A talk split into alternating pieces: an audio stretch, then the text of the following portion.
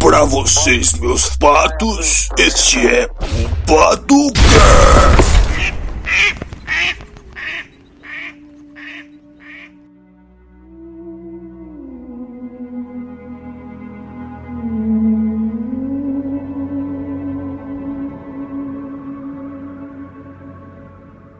E aí, meus patos! Está começando mais um Pato Curiosidades. E hoje eu, Molina, irei falar sobre as curiosidades da Lua. Para começar, é interessante saber que é a Lua de um modo mais científico, porque o que, que de fato é a Lua? É um satélite natural que reflete a luz do sol. É isso, a lua não tem luz própria, ela reflete a luz. Como que ela se formou? Porque é, se ela é natural, ela teve que se formar de alguma forma. A teoria mais aceita de como a Lua se formou é a teoria de que um planeta do tamanho de Marte se chocou com a Terra lá há bilhões de anos, tá ligado? Quando não tinha nenhuma vida. E os restos dessa explosão formaram a Lua. Porque enquanto a Terra estava se formando por causa da gravidade, etc., a Lua estava é, se formando por causa da gravidade que a Terra exercia perante a Lua. E aí, desde então, esse astro acompanhou a Terra na sua criação e na sua evolução, sem falar na importância histórica e cultural que a Lua tem para o mundo um pouco dessa importância que a Lua teve historicamente na Guerra Fria, onde os Estados Unidos e a União Soviética brigavam para controlar o mundo, tá ligado? Economicamente, socialmente, etc. A Lua foi um dos principais alvos dessa concorrência. Para quem não sabe, teve uma das corridas mais importantes da história, que foi a corrida espacial, que deu diversos e diversos ganhos para a humanidade. Que por mais que os russos tenham colocado um primeiro homem no espaço, Yuri Gagarin, foram os Estados Unidos que colocaram o primeiro homem na Lua. É impossível, acho que vocês não saberem quem que é, o Neil Armstrong, que quando dá seu primeiro passo na Lua, fala aquela frase incrivelmente famosa.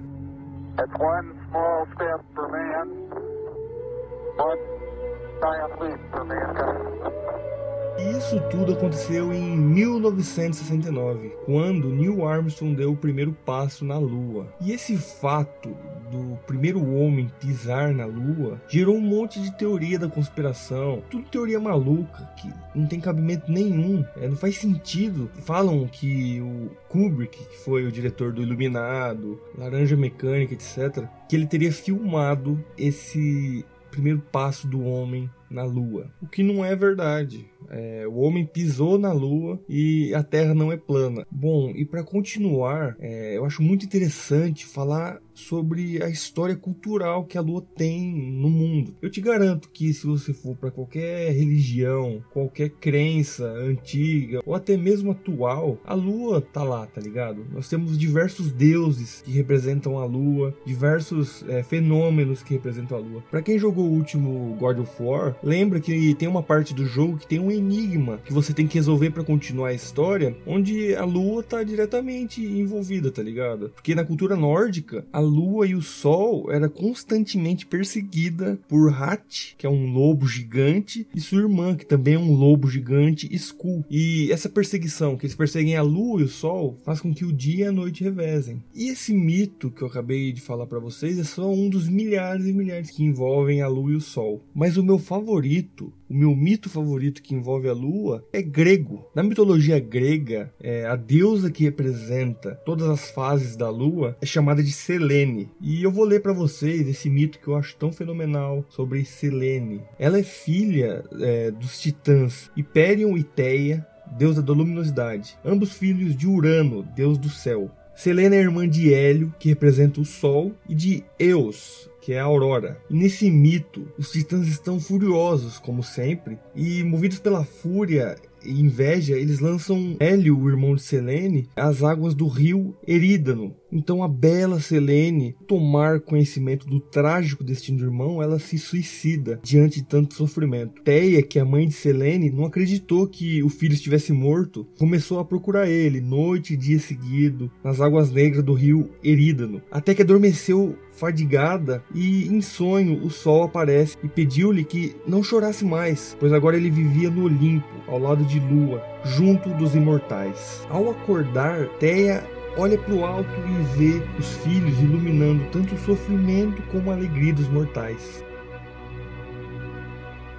Assim, todo dia o sol acompanha o dia, a lua acompanha a noite e sua irmã Els, a aurora, vem antes do sol anunciá-lo. E é isso, esse é o mito que eu mais gosto que representa a lua, que eu gosto muito do trágico, o trágico em qualquer obra é, é, fenomenal. A lua é um dos principais símbolos da Terra, influenciou tanto e tanta cultura mundial. Você pode pegar o que, que transforma o lobisomem, o que, que faz as ondas se moverem, tá ligado? A lua a lua te força a olhar para cima para ver sua beleza, e assim, quando você olha para cima, você vislumbra o infinito.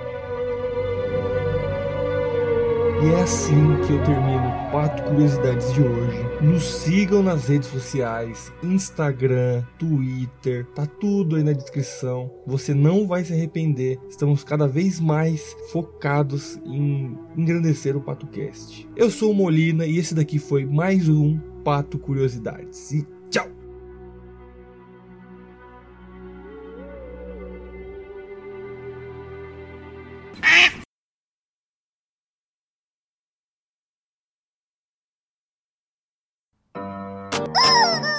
Você ainda tá aqui, cara? Assistir outro podcast. Vai assistir outro podcast, irmão. O que você tá esperando? Vai de logo. Logo. Vai para. Tchau, amigo. Fala outro. Fala outro. Fala outro. Esse é difícil. Eu acho que esse tchau. Tchau!